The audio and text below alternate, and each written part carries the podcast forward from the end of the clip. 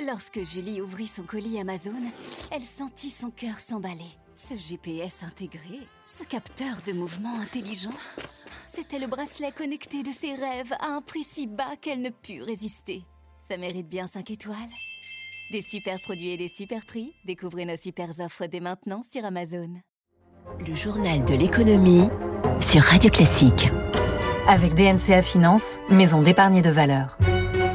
L'économie au scanner de Radio Classique, trois titres. La Russie frappée sur trois fronts économiques. Bruxelles, Washington et le G7 vont un cran plus loin dans les sanctions. Le pétrole, lui, recule, on verra pourquoi.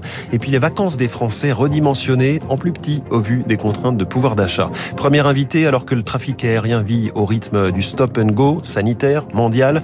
Augustin de Romanet, PDG du groupe ADP, avec nous sur Radio Classique à 6h45. Radio Classique.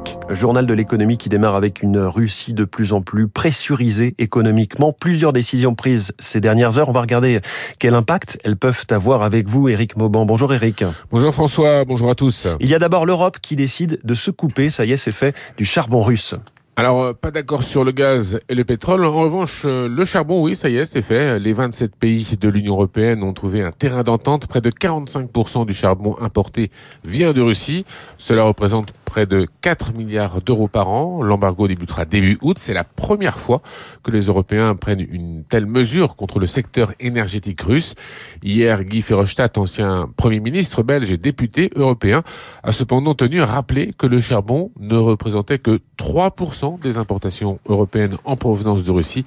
Il a dénoncé cette pratique des sanctions graduées inefficaces à ses yeux. Eric, les 27 ont pris d'autres sanctions économiques. Il a été décidé d'interdire l'accès des navires russes aux ports européens. La tâche s'annonce compliquée. Hein. Il va falloir bien définir ce que l'on appelle un navire russe et s'assurer qu'il ne change pas rapidement de pavillon. Les transporteurs russes et bélarusses ne peuvent plus circuler en Union européenne. Il a également été décidé de mettre un terme à des exportations vers la Russie de biens de haute technologie et ce à hauteur de près de 10 milliards d'euros. Et puis plusieurs avoirs de banques russes ont également été gelés. Autre salve de sanctions, celle venue de Washington dans la euh, qui révoque le statut commercial de la Russie et de la Biélorussie d'ailleurs. Qu'est-ce que cela implique? Eh bien, concrètement, cela ouvre la voie à des tarifs douaniers punitifs contre ces deux pays. L'an dernier, les États-Unis ont importé pour près de 30 milliards de dollars de produits russes, dont un peu plus de la moitié en pétrole. Or, Washington vient de décréter un embargo pur et simple sur le pétrole russe. Hier, par ailleurs, les autorités américaines ont décidé de sanctionner deux grands groupes russes, une entreprise de construction navale et Alrosa, le plus grand producteur de diamants du monde. Merci Eric Mauban. Une batterie de sanctions européennes et américaines donc que je complète avec celle des pays du G7 qui s'interdisent tout nouvel investissement dans des industries clés de la Russie, y compris l'énergie. On reviendra sur cette nouvelle phase hein, de mise à l'écart diplomatique de la Russie et donc mise à l'écart économique dans le journal de 7 heures. Vous l'aurez compris, le pétrole et le gaz russe ne sont pas touchés par les sanctions européennes. Hier, le prix du baril de Brent est repassé sous la barre symbolique des 100 dollars. Il est à 100 dollars pile poil, hein, au centime près en ce moment même, alors qu'il culminait à 137 dollars début mars.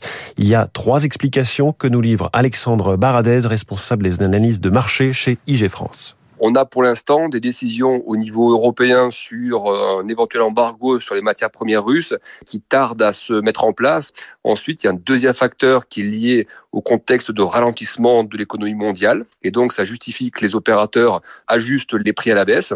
Et la dernière raison, ce sont les États-Unis qui ont annoncé avoir recours de manière plus importante aux stocks stratégiques de pétrole en coordination avec de nombreux autres pays occidentaux. Et ça, c'est la troisième raison qui fait que les cours du pétrole baissent. Alors, les marchés financiers, Dow Jones plus 0,25%, Nasdaq plus 0,06%, CAC 40 moins 0,57%. L'euro, lui, est à 1,08$. Il était à 1,11$ il y a une semaine. Il a donc perdu 3 centimes.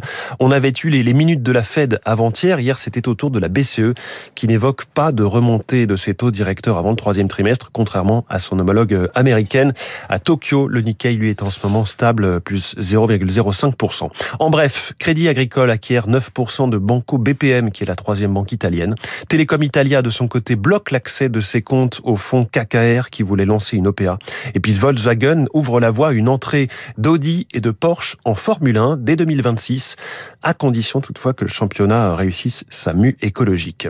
Le début des vacances pour la zone B ce soir, les régions de l'Ouest, du Nord-Est et de PACA. Peu importe les variations du prix du pétrole dont on parlait, les carburants restent très chers. Alors un Français sur deux envisage de modifier ses projets, que ce soit pour les vacances de printemps ou de cet été, selon une enquête réalisée par les villages vacances. Des congés moins coûteux, moins loin ou même reportés.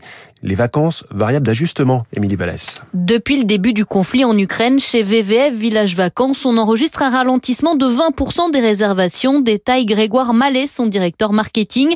Avec un pouvoir d'achat plombé par l'inflation, les Français hésitent à partir. Il y a des arbitrages forcément à faire et c'est là où on sent que les clients réfléchissent jusqu'à la dernière minute. Est-ce qu'ils auront le budget? Donc c'est vraiment de l'attentisme et ce qui reste du budget pour partir en vacances. Du coup, les vacanciers délaissent l'option pension complète 30% plus cher et surtout, ils partent moins loin de chez eux. On voit cette angoisse du coût du transport, du déplacement. On a des villages en Normandie. Autrefois, on était à peu près à 60% de clientèle qui viennent de l'île de France. Aujourd'hui, on dépasse les 75%. À l'inverse, Sainte-Maxime, qui est au bord de la Méditerranée, en 2019, sur les vacances de Pâques, on avait la moitié de la clientèle qui venait de la région parisienne, alors que cette année, on est sur 35%. Et cet été, avec le contexte, les Français devraient de nouveau plébisciter les vacances en France, explique Didier Arino du cabinet Pro Tourisme. Avant la crise, environ 30% des vacanciers partaient à l'étranger. Cette année, ça sera plutôt 20%, c'est-à-dire plus que l'an dernier, mais moins que la période avant Covid. Les voyages à l'étranger sont d'autant plus freinés que le prix des billets d'avion a augmenté de 7% sur un an. Et puis un peu d'innovation à la SNCF qui présentait hier trois futurs modèles de train destinés au réseau TER.